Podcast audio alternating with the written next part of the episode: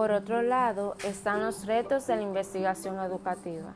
Estos son saber interrelacionar los tres componentes fundamentales de la investigación educativa, la concepción de la educación, el proyecto educativo y el ser humano.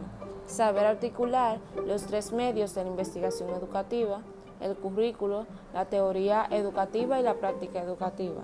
Evitar la reproducción del conocimiento socialmente establecido y saber explicar el complejo mundo del contexto educativo.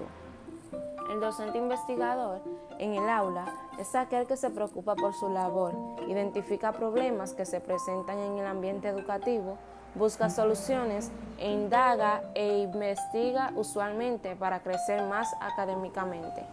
Está constantemente cuestionando su práctica y la enseñanza, observando a sus estudiantes y buscando estrategias para enriquecer y mejorar la pedagogía. Un docente investigador nunca está aferrado a una sola función, pues siempre busca alcanzar un equilibrio haciendo una combinación íntegra entre ser maestro e investigador.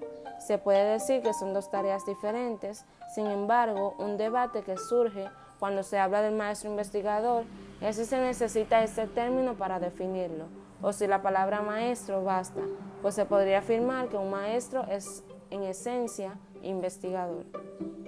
Por un lado, es importante tener en cuenta que un maestro es una figura sabia que para su conocimiento a través de la pedagogía pueda cambiar el mundo en una manera positiva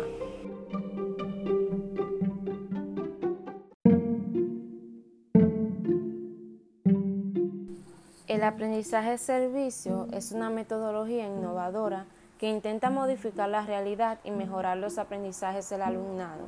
Se inserta en un conjunto de actividades que lleva a cabo un alumno y conecta con las propuestas innovadoras que se dan en los centros educativos la educación basada en competencias, el aprendizaje basado en proyectos o problemas, el aprendizaje cooperativo y colaborativo, aprender a emprender, las inteligencias múltiples, la convivencia positiva, etc.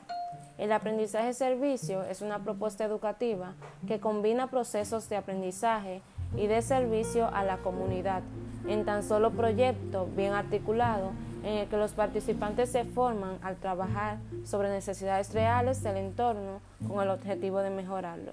Para concluir, considero bastante importante distinguir las tres grandes características del aprendizaje-servicio. Estos son protagonismo activo, servicio solidario, aprendizajes intencionalmente planificados en articulación con la actividad solidaria. Esto es todo, muchas gracias.